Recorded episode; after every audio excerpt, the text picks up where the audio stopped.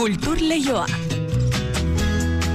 Eneriz gorroxategi arratsaldeon. Arratsaldeon inigo. Eres bilek liburu aurkeztu du musikaste errenteriako jaialdiaren berrogeita hamar urtetako edukiak eta zifrak biltzen dituenak ezta. Bai, hala da, eta ba, Jon Baguesek eta egungo ba, Jon Baguesek orain arte zuzendari izan denak eta egungoak pelio lehenenak elkarrekin idatzi duten liburua da. Musikaste jaialdiak mila bederatzen da irurogeita amairuan hasi eta mila eta hogeita bira arte egindako jarduera bizi eslatu nahi izan dute. Eta liburu honekin eman nahi izan dia maiera, ba, berrogeita amargarren urte horreneko ospakizunei. Aurkezpenean gaur, Euskal Musika gileek egindako lana zimarratu eta Euskal Musikaren ekosistema anitz eta zabala biztaratu nahi izan dute. Eta aipatu liburu horrek, ba, bingen zupiriak jaularitzako kultura sailburuaren eta eresbileko presentea denaren hitzaurre ere baduela. Musika kontu gehiago ere baditugu, Euskadiko Orkestra kabonu denboraldiko emanaldiekin eh, ba, hasiko baitu bere bidea, bihar bertan gure patua izenburupean Wagnerren preludio bat, sostako bitxen biolinerako kontzertua, eta Beethovenen bosgarren sinfonia eskeniko dituzte, Dini Sousa zuzendariaren gidaritzapean gure patua kontzertuak bihar hasi eta datorren ostegunen arte eskainiko dituzte. Gaur arratsaldean hasiko da bestalde iruñean o jainkosa maitatuak zikloaren hirugarren edizioa. Letra seridas emakume zinegileen e, topaketetan parte hartu duten 10 idazle gonbidatu dituzte. Emakume egileen topaketetan parte hartu dituzten 10 idazle, hobeto esan da, euren erreferentei buruz hitz egiteko besteak beste, Iruñean espero dituzten artean dira Elvira Lindo, Paula Bonet edota Paulina Flores. Erakusketa baten berri ere eman nahi dizuegu, Egiptorako espedizioen eta Euskal Herriko induzketen artean izeneko erakusketa aurkeztu baitute Bizkaiko Arkeologia Museoan. Emeretzi garren mendea maieratik, hogei garren mendearen erdialdera, Euskal Herritik lurralde santura eta Egiptora ezagutzeko egin ziren espedizioak erakusken, erakusten direta. Gaur antzokira ere joko dugu, azken prestaketetan ari den konpainia bateko lan berria dena ezagutu behar behitugu. Mari Deion eta dos kolektibo taldeek esna izeneko lana estrenatuko dute igande honetan, barakaldo antzokian. Ba, han emeabe, Mari Deion konpainiako aktorea eta lan honetan kanpo begirada eskaini duena espero dugu azalpenak emateko. Arratxaldeko ordubiak eta ia hogeita ama minutu ditugu, asgaite zen osteguneko kulturalbisteak aletzen lehenik eta behin, arratsaldean dizule entzule. Kultur lehioa zabaltzeragoaz, Euskadi irratian.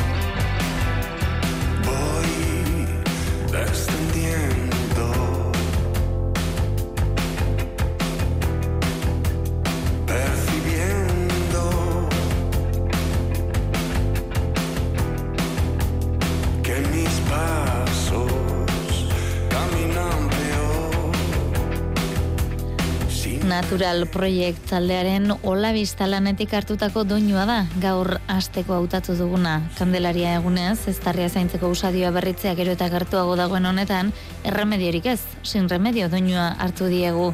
Hogeita marrurte beteko dituzte eta urtea lan hasi nahi izan dute, Ola izaneko epe berriarekin. Euren hitzetan, iluntasun dotore eta sensibilitate sakoneko giroan bildutako bosta besti batu dituzte. Jenda aurreko emanaldien bira, datorren ostirale ostiralean orzelaren amarrean hasiko dute Donostiako dabadaban.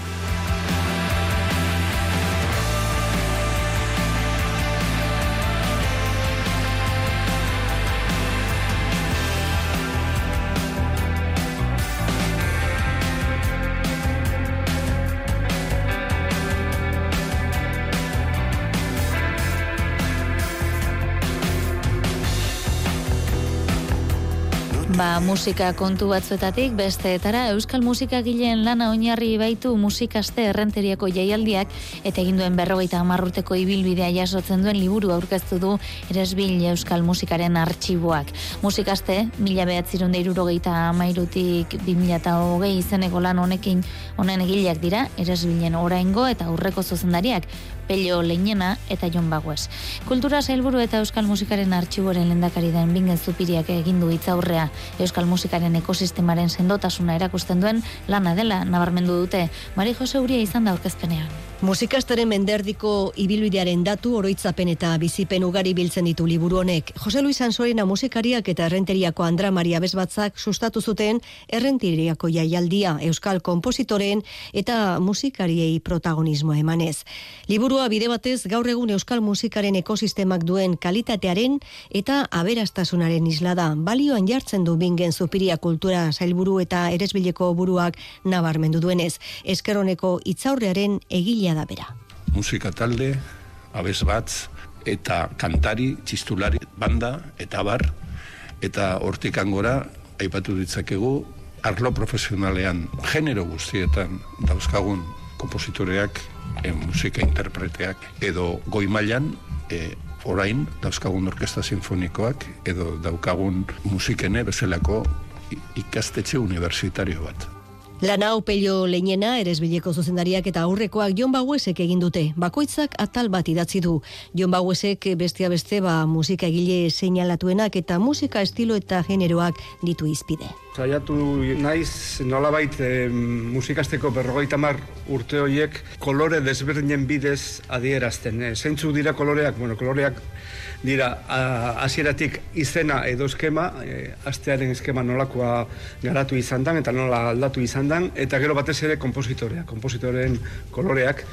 E, kontuan hartuta musikasteren helburua Euskal Musika Gilean lanak aleratzea izan dela, e, bagarrantzi e, importantena eta ondiena e, kompositoreak euki dute. Peio lehenak beste gehien artean, musikaste jaialdiaren datuak garatu ditu eundaka musikari eta musika egile daude tartean. Kapitulo horretan, hainbat irizpide estatiziko aplikatu dira. Interpretatuko kompositoreen kopurua, kronologia, jatorria, jorratutako generoak, eta formazio mota. Eta arantza arzamendi Andra Maria Bezbatzako lendakariak dio ezinbesteko materiala dela bilduma hau. Eguruan daukagu, dena daukagu jasota. Beraz, jarraitzen du izaten e, material ezinbesteko bat, argitarpen ezinbesteko bat, musikaste zer den jakiteko, zelako lana egin duen, eta guzti horren zabalkundea egiten ere asko lagundu dulako. Aizpea eta egi, errenteriako alkateak berrogeita mar urtez egin den lana nabarmendu nahi izan du ba, orduan, ez? Garaiko haiek eduki zuten bizio horri eta eta ikuspegi horri oso ondo eman diotela jarraipena eta lortu dutela, ez? Haiek ereindako hasia edo ereindako arbola ezakit, ba, ondo zaindu eta gaur egun arte ekartzen, ba, arbol sendo eta eta eder bat, ez? Argazkiak, egunkarietako komikiak, aipamenak, estrenatu izan diren partiturak eta beste elementu asko biltzen ditu musikaste liburuak.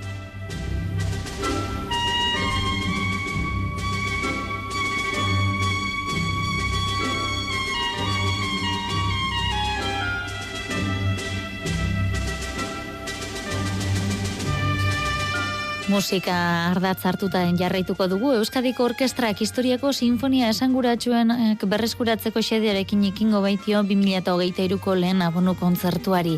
Beethovenek bosga, Beethovenen bosgarren sinfoniaren doinu entzutetsuekin besteak beste bihar eta astelenan ikusi halko da Donostiako kursalen eta horrengo astean Iruñean, Bilbon eta Gasteizen ere ikuseli izango da. Iker Zabala kontatuko digu.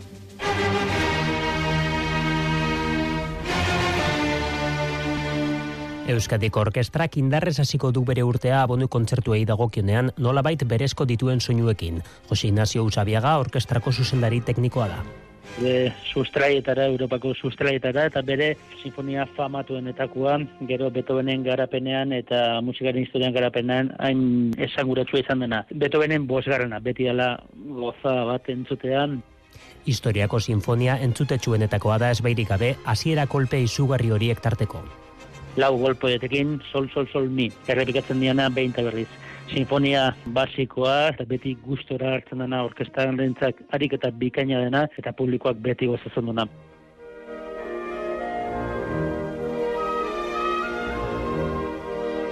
Beethoven alere programako azken tartea izango da, aurretik datorrena ere ez da nahikoa.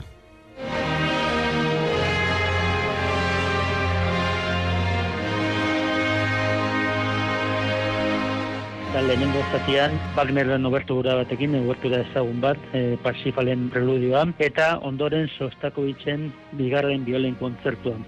Hogei garren mendeko sorkuntza da Sostakovitzek idatzi zuen azken kontzertua.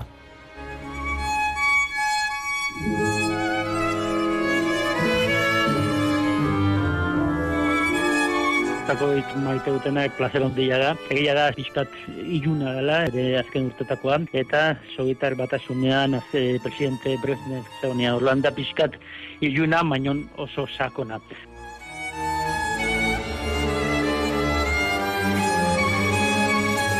Eta kontzertu ontarako bi gonbidatu izango dira zuzendari eta bakarlari gisa. Dini Sousa lehenengo aldia da, zuzendari gaztea gurekin dagoela, bera portuesa da, baina Inglaterraren karrela handia egiten nahi da, biolin gombidatu bezala, Alena Baeba biolinista errosierra izango dugu, abonuan lehen aldia da, baina e, berarekin Istanbulen jo genuen, eta gila esan bikain joan zen, pentsatzen dugu, bikain joango dela Euskal Herrian ere. Beethovenen bosgarren sinfonia publikoaren artean oso ezaguna da, edonola zuzenean eta orkestran entzutea bizi beharreko esperientzia dela dio Usabiagak. Musikan basikoa herri guzti guztietan entzun beharko duguna, asko entzun dugu pelikuletan, irratietan, telebistan, baina zuzenean beste potentzioa dauka, literaturan Don Quixote batek izan dezakena. Esfortzu berezia, gogo berezia jartzen zaio, zatik egia da ja, entzuten dezunean eta sentitzen dezunean berak ere amate zaitu, exigentzen zaitu, baina gustora egiten dian exigentzia egitakoa da. Urteko lehen abonu kontzertua du Euskadiko Orkestra koi bezala Ego Euskal Herriko lau hiriburuetan egongo da.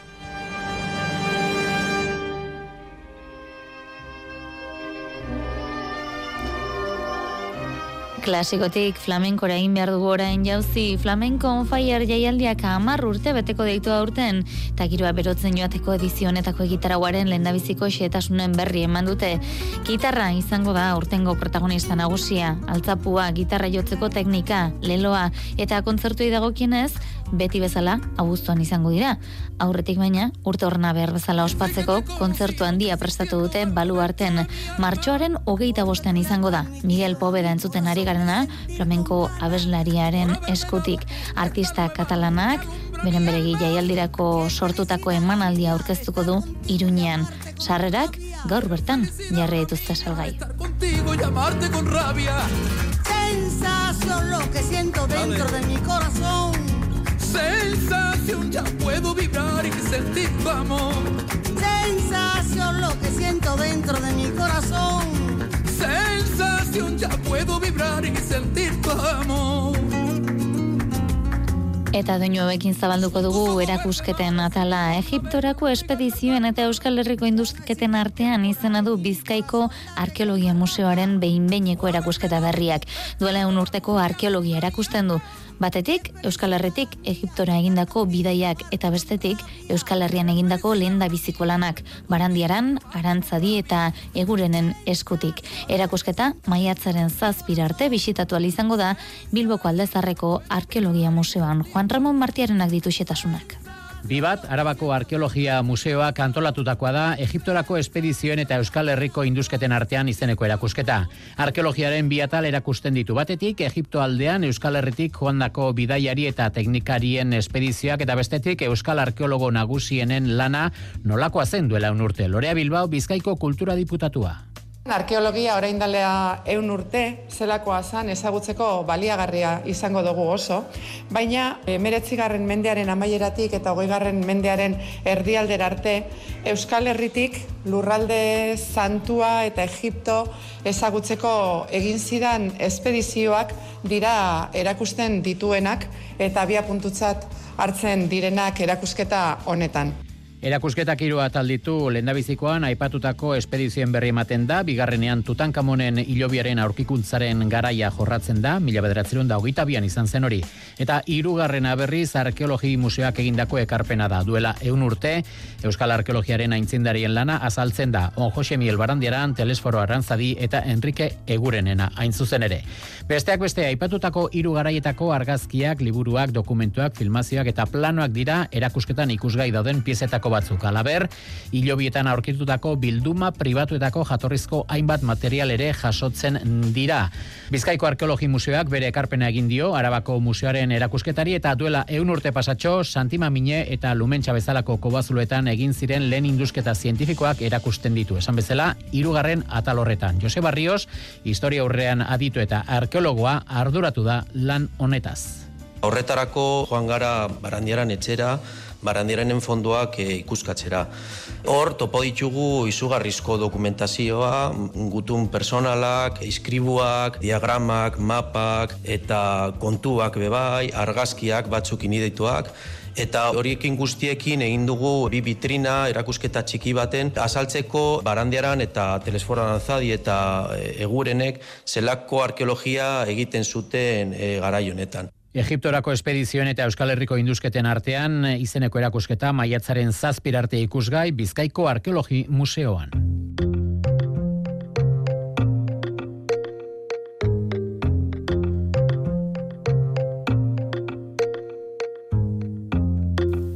Eta gaur arratsaldean hasiko da, o jainkosa maitatuak zikloaren hirugarren edizioa iruñean. Letra eridas emakume egileen topaketan parte hartu duten amarridaz legonbidatu dituzte, euren erreferente propio buruz hitz egiteko. Izan ere, erreferente horiek ezinbestekoak dira, egire egile ibilbideak ulertzeko. Besteak beste iruñean izango dira, Elvira Lindo, Paula Bonet eta Paulina Flores. Erreferente dituzten, Alice Munro, Celia Paul eta Luis Gluki buruz hitz egingo dute itziar lumbrerasek ditu xetasunak. Letra zaurituak topaketak 2000 eta emeretzian jaio ziren emakume idazlen arteko sola saldi formatuan, euren obrei eta sorkuntza prozesuei buruz itzegin eta eztabaidatzeko. Urrengo urtean, Nerea Madariaga eta Carolina Otamendi ekimenaren bultzatzailek ziklo berri bat sortu zuten. Ziklo horri, hoja inkosa maitatuak egileak euren ikono literarioen aurrean izena jarri zioten. Nerea Madariaga zikloa hasiko da bere hirugarren edizioan eta letraridaz jaialdiarekin lotutako proiektua da. Letraridazetik pasatu diren egileak, beraientzat referente den egile bati buruz hitzaldi pertsonal ematera etortzen zaizkigu eta hamar saio izango ditugu Iruñan otsaretik maiatzera. Izan ere, referente horiek funtsezkoak dira idazleen ibilbidea eta lan ulertzeko. Gonbidatu bakoitzak askatasun oso aukeratzen du nori eta zeri buruz hitz egin aurten aukeratutako egile asko bereziki ezagunak dira irakurlentzat eta beraz zentzu hortan zikloak egile horiek ezagutzeko eta ohoratzeko balioko digu. Maiatzaren hogeita bosta arte, gungo literaturan ezinbestekoak diren amar egile etorriko dira irunera. Besteak beste, Elisa Victoria, Monika Ojeda, Paula Bonet, Elvira Lindo eta Eva Baltasar. Lehenbiziko itzorduaren protagonista, Lidia Karo Leal idazle Valentziarra izango da. Lidia Karoleal egile gazte bat da eta liluratu egin gaitu 2022an bere lehenengo eleberriarekin eta Lidiak Silvia Plat aukeratu du bere itzaldirako. Silvia Plat zalantzari gabe 20. mendeko poetarik garrantzitsunetariko bat da, ikono literario bat. Orduan ban ikuste dut izango dela aukera oso on bat bere obra ezagutzeko. Itzali guztiak arratsaldeko zazpietan izango dira Iruñeko aldezarreko konde establezi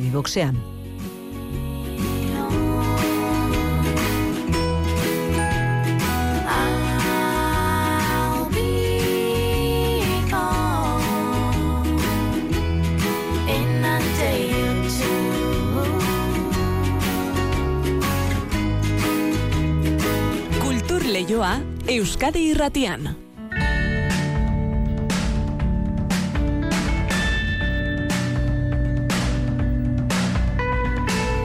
Antzokira joko dugu orain eta azken prestaketetan ari den konpainia bateko lan berriena ezagutu behar dugu. Mari de Jon eta dos kolektibo taldeek esna izeneko lana estrenatuko baitute igande honetan barakaldo antzokian. Gurekin dugu proiektu berri honen inguruan azalpenak emango dizkigun Ana Meabe, Mari de Jon konpainiako aktorea. Ana, Arratxaldeon eta ongi etorri kulturleiora. Arratxaldeon. Igandean duzu estrenaldia, egin beharreko guztia eginda edo azkenen seguetan oraindik? Bai, bueno, nik ere pentsatzen dut, egin dago, egin jarrekoa, egin da dagoela. Baina egizia da, ba, on justo gainera harrapatzen hau zue bertan, barakaldan zokizan, ze gagoze pas eskolarrak eitzen, mm bai, atzo euki gendu ban, bat, eta goizian euki dugu beste bat, eta uintxe ordu erdi barru hasiko dugu beste bat, eta haue test, teste ikaragarri da, ez? Ikusteko mm -hmm. umien erreakzioiak eta zelan eh, hartzen hartzen da ben espektakulua, ez? E, antes lana. Hori da, izan ere, familia girora bideratu duzuen e, lana da, eta lehen aldiz, bi konpainien artean egiten den antzerki eta dantza uztarketa, ez da? Ba, bai, eta gutako e, esperientzia, vamos, zoragarri da izaten, e, gogotxu den, holan alkarreaz e, lan eitzeko ez, gu jarraitzen izan dugu zeben lanak eta eurak e, geuriak, eta bueno, eurak e, e, dos kolektibo ba, e, elduei zuzen, zuzendutako obrak itzen dabez, guke familia osoari, e, eta, eta bueno, hone ustarketa hau, ez? Antzerki eta dantza, dantza, antzerki elkartze hau, pues oso, oso esperientzi politza izan da. Mm orokorrean, xetasun askotan sartu gabe, zer kontatzen da esna ikuskizunean? Bueno, ba ez nan, e, ni pentsaten dut, e, e, anistasunari buruz, e, ez, berbaitzen dogula. E, norberak, e, bakoitzak, bere bar, barruan daukon e, anistasunari buruz, ez? E, eta jolasaren bidez, adierazten dugu. Uhum. Eta e, oikoa da, txikientzako baitzi gabeko antzerkia izatea, arrunta dela esan genezake, baina dantza garaikidea txikientzako izatea, ba, irabaki ausarta ere bada, ez? Ba, iripetzaten dute badala, baina, baina gero, e, pentsata pizkat, azkanian lenguaia da, ez? Es, es, espresioia da, orduan, e, lenguaia, lenguaia unibertsala da dantza. Eta izan be guk e, antzerki gestuala itzen dugu. Beraz, ez dago hain, hain urrun be dantzatik. Ez dinot, eta dantza dela, baina baina gure ikuskizunape, e, bueno, ba, koreografia bat e, eukitzen da bez, orduan mm ez dut hain urrun ikusten e, gure hizkuntza eta eta dantzaren e, hizkuntza. Mm Denis Martinez eta Olaia Baile dantzariak izango dira holtza gainean, jokin horegi da zuzendaria, baina talde tekniko zabala duzu eatzean, ez da? Hori da, e, bueno, Denis eta Olaia, e, vamos, e, tira e, bueno, interprete zoragarriak, holtzan dagoz dantzan e, eta liluratuta geratzen zara, gero jokin bai, egonda egile eta zuzendari lanetan, e, Eba Guerrero, dos kolektibokoa, koreografiaz gehiago arduratu da, gero dago musikaria nerea alberdik, lan bikaina indabena, e, hildo horre, hildo adaramana e, ikuskizunian zehar, eta gero, bueno, ba, arantzeredia argiekin, oso argi garbiak eta eta jarri ditu, ez dakit. Mm -hmm. talde, talde zoragarria elkartu gari bai. Eta nork joan beharko luke esna ikustera, zergatik? Ba, guk nahiko genduke e, familiosoak e, etortia, ez? Guk hori gure ikuskizunetan hori nahi izaten dugu, ez? Belaunaldi e, ezberdinak elkartzia, ez? E, ba, txikiak e, gurasoekin, e, aitona monekin, eta baita unbe gabe datozen helduak ere, ez? Hori, dan, danak elkarrekin e, bizitzia esperientzia. Beraz, e, muga bat ipintzi garren, ba, bueno, igual, zei urtetik gorako entzat koen guztirentzako. Mm Esan dugu, igandean estrenatuko duzuela barakaldo antzukian, ondoren sareako antzukietan barrena ibiliko zarete, beraz e, aukera izango da, Euskal Herriko hainbat txokotan zuek ikusteko, bana, bea, be, Mari Deion konpainiako aktorea, eskerrik asko gaur gurean azalpen guztiago ematerren, kakazarrik honena opadizuegu, dena ondo joan dadin, eta ibilbide oparo izan dezazuela. Nahi duzuen arte ondo izan? Mila, mila esker zuei.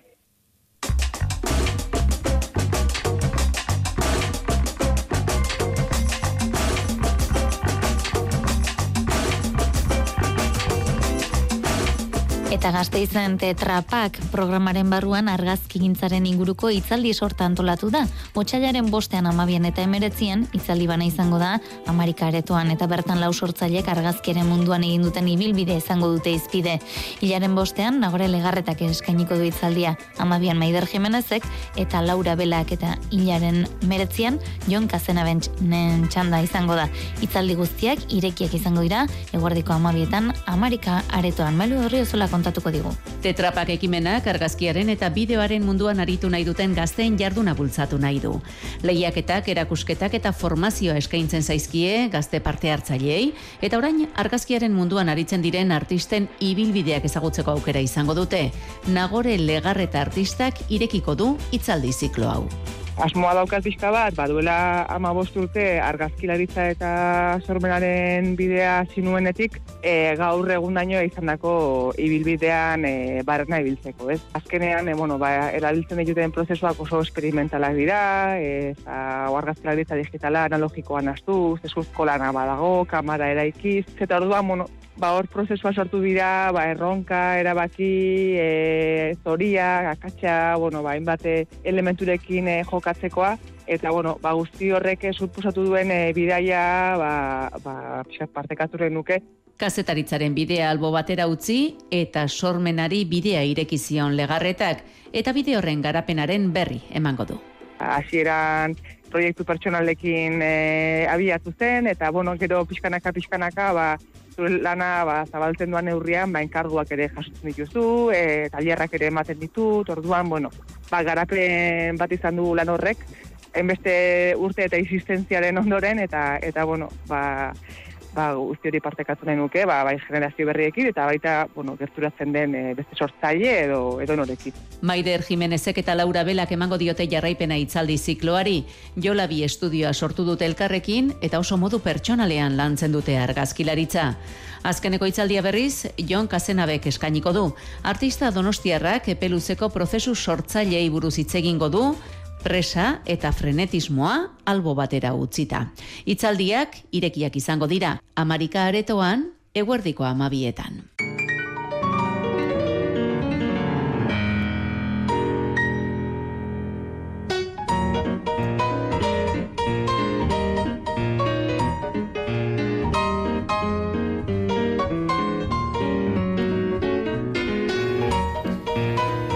Eska geratzen zego arratsaldeko irura izan daitezen.